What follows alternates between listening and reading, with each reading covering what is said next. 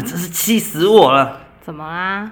那个小陈啊，就是那个行政部门的那个小陈啊，他在公司到处造谣，哎，说什么我是靠关系进的公司，还说我的订单都是用什么一些手段拿到的。啊，他是不是还说上班不认真啊？然后都领很多奖金，根本是公司有靠山。哎，对对对，哎，你你怎么知道啊？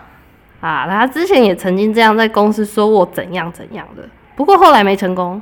啊，那你都不生气吗？我都快气死了！现在已经有很多人误会我了。当然生气呀，怎么可能不气？当时气到都想杀人了。不过我现在不在乎了。啊，你你怎么做到这么云淡风轻的？如果思想可以杀的，我现在已经把他千刀万剐了啦。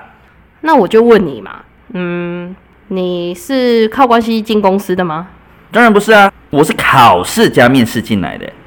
那你再说说，你有用什么手段偷拐抢骗来获得订单或者是业绩吗？怎么可能？当然没有啊。那你说有人误会你了，老板有误会你吗？怎么可能？他才不理会这些闲言闲语呢。那你来公司的目的是什么？来发挥自己所学啊，专长啊，然后踏踏实实的赚钱。那就对啦，发薪水给你的人都不在意了，所以你喜欢那个造谣的小陈吗？当然不喜欢啊！我连看都不想再看到他。所以说嘛，你又何必为了自己不喜欢的人，气坏自己的身体呢？那你说你这几天的心情如何？是不是一想到他就怒火中烧？没错，我为了这件事情呢，我已经气了一个多礼拜了。现在想想啊，还是愤愤难平呢。哎呀，造你谣的人就是希望你牢牢的记住他，你怎么还如造谣者的希望把他放在你心里这么久呢？对哈，听你这么一说，我怎么觉得自己傻傻的中了他的圈套？哎呀，所以啊，走吧走吧，我们去吃大餐，开心点。造谣之人呐，定会有神会审判他的。以上剧情纯属虚构，如有雷同，纯属巧合。祝福大家生气不做恶事，也不可含怒到日落。我是查奇，我是翠丝，我们下次再见。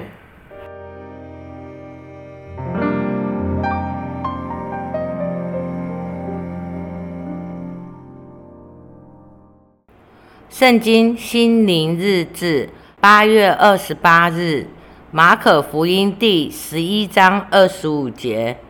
你们站着祷告的时候，若想起有人得罪你们，就当饶恕他，好叫你们在天上的父也饶恕你们的过犯。今天心灵日志的生活运用，就用以上的经文和各位好朋友一起分享饶恕。人生最难、最大的挑战就是饶恕他人。有时看见。或者是突然想起某人，就止不住的想起当时对方曾经欺骗过我们的言语，或者是糟蹋过自己的真心等等，真的很难做到完全的饶恕。可是想一想，能否饶恕了善良的自己，宽恕了天真的自己，这样子我们才能忘记了曾经的背叛。是否这么想才是最聪明的呢？才是对自己最好的方式呢？发怒的怒字，其实就是让奴役之心背在自己的心中，让他人的过错紧紧的当了我们心的主人，主宰了我们的情绪。想一想，这是自己真的想要的吗？还是将对方的一切伤痛打包还给对方，大声的对自己说：“你送给我的伤痛，我不接受，但我祝福你。只要我们不接，自然也就无需承受那日夜想起来的愤怒之气了。”其实最高贵的解恨方式就是宽容。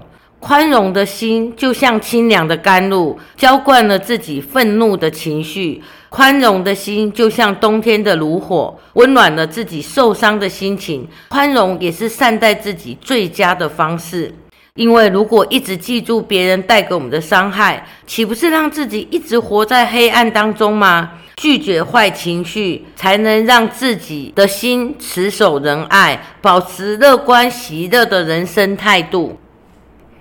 各位好朋友，让我们一起低头祷告。亲爱的天父，感谢你让我们寻找得见，你是我们的避风港。当我们的心中充满他人带给我们的伤痛时，谢谢天父，不分白天或黑夜，总是慈爱的聆听我们心里的难过。求你光照我们，让我们的心得着你话语的劝勉，度过心中愤怒的伤痛期。让我们心中的苦毒及怨言，依靠天父而得以释放。让我们的心向着天父完全展开，愿意顺服天父的话语。让我们的心再次让你的爱充满，体会天父爱中的平安喜乐。以上恭敬祷告，奉主耶稣基督之圣名祈求，阿门。